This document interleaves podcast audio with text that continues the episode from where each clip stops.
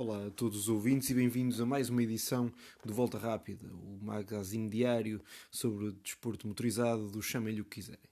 E hoje é o dia em que olhamos para o que vem aí neste fim de semana. E vamos ter um fim de semana, por certo, muito, muito interessante, com muita variedade para assistirmos. Uh, apesar de estarmos em altura da Quaresma, em altura da Páscoa, não será, por certo, uma via sacra para quem é fã do desporto motorizado, já que terá muito, muito para ver. Desde indicar, IMSA, NASCAR, Fórmula E, a, claro, e essas são as provas que concentrarão o maior número de olhares. Teremos MotoGP e Fórmula 1.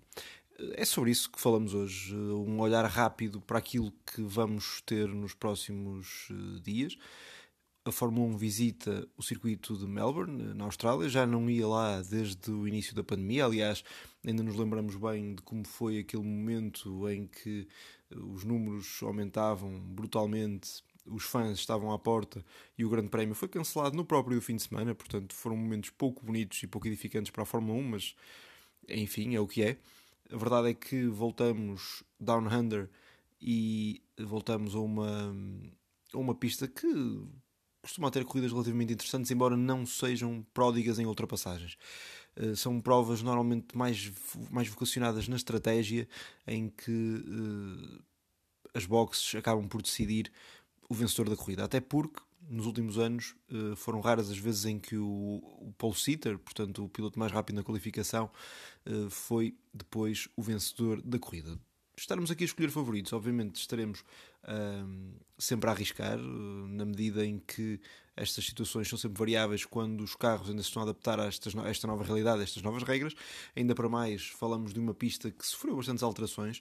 Uh, para promover o espetáculo, foi também uh, feito um reasfaltamento do circuito. Uh, veremos se isso trará então corridas com mais lutas em pista, ou seja, com mais ultrapassagens. Acreditamos que sim, até porque a nova regulamentação parece indicar que uh, estes carros são mais propícios a isso.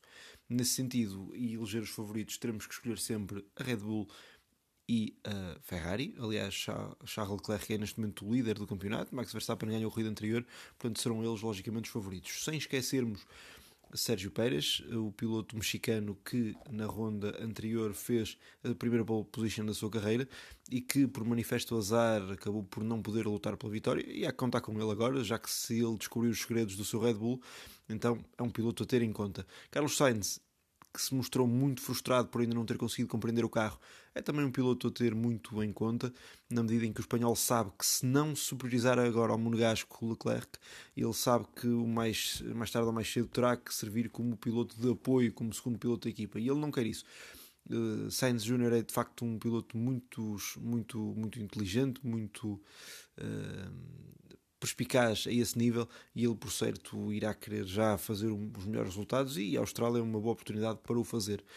Temos a incógnita Mercedes também. A Mercedes que iria promover algumas alterações uh, na sua máquina. Veremos se uh, será possível que o andamento de Hamilton e Russell melhore já temos algumas dúvidas, mas nunca seremos capazes de colocar a Mercedes de lado, já que a capacidade do construtor alemão é de facto incrível. São estes os nossos favoritos e são estas as nossas apostas, logicamente. Amanhã veremos já com a sessão de treinos livres que ocorrerá eh, na madrugada de quinta para sexta, como é que estarão os andamentos, pelo menos preliminares, embora, como se sabe, estas coisas, mesmo os treinos livres, trazem as suas nuances. Os adeptos, de todo modo, estarão focados na prestação do herói local. Ricciardo, que corre em casa e que está a ser muito aclamado pelo público. Aliás, a própria Heineken colocou lá uma publicidade alusiva ao piloto australiano, eh, uma placa de apoio. No entanto, a menos que a McLaren consiga resolver os seus problemas, que são muitos, dificilmente Ricciardo conseguirá fazer algo de eh, palpável, digamos assim, em termos de resultados na sua corrida caseira. Passando agora para o MotoGP, a caravana irá para Austin, no Texas, nos Estados Unidos. houve novamente algumas dificuldades de logística, no entanto, não parecem ter sido tão assinaláveis como para o Grande Prémio anterior, da semana passada. Portanto, estamos em crer que não existirão adiamentos, mas até lá, obviamente, ficará sempre sujeito à confirmação. É uma pista cuja grande novidade é o regresso de Marco Marques e ele não faz numa pista qualquer. Aliás, Marco Marques é praticamente dono e senhor deste circuito e, uh, regra geral, vence. Vence e com larga margem. É de facto algo que está muito adequado ao piloto catalão e por isso não podemos deixar de o colocar como um dos grandes favoritos. Se não tivesse tido os problemas físicos, seria o favorito. Assim, graças a esses problemas, nós não sabemos como Marques se irá encontrar e por isso há sempre essa grande questão. Esperemos também, logicamente, que, que não hajam quedas, seja para ele, seja para quem for, já que é um circuito bastante rápido e que pode eventualmente causar algum tipo de quedas aparatosas. Esperemos, logicamente, que não. Embora isto dizer que um circuito é mais uh, sujeito a uma coisa ou outra é sempre difícil, já que as quedas podem acontecer mesmo uh, em momentos mais inesperados.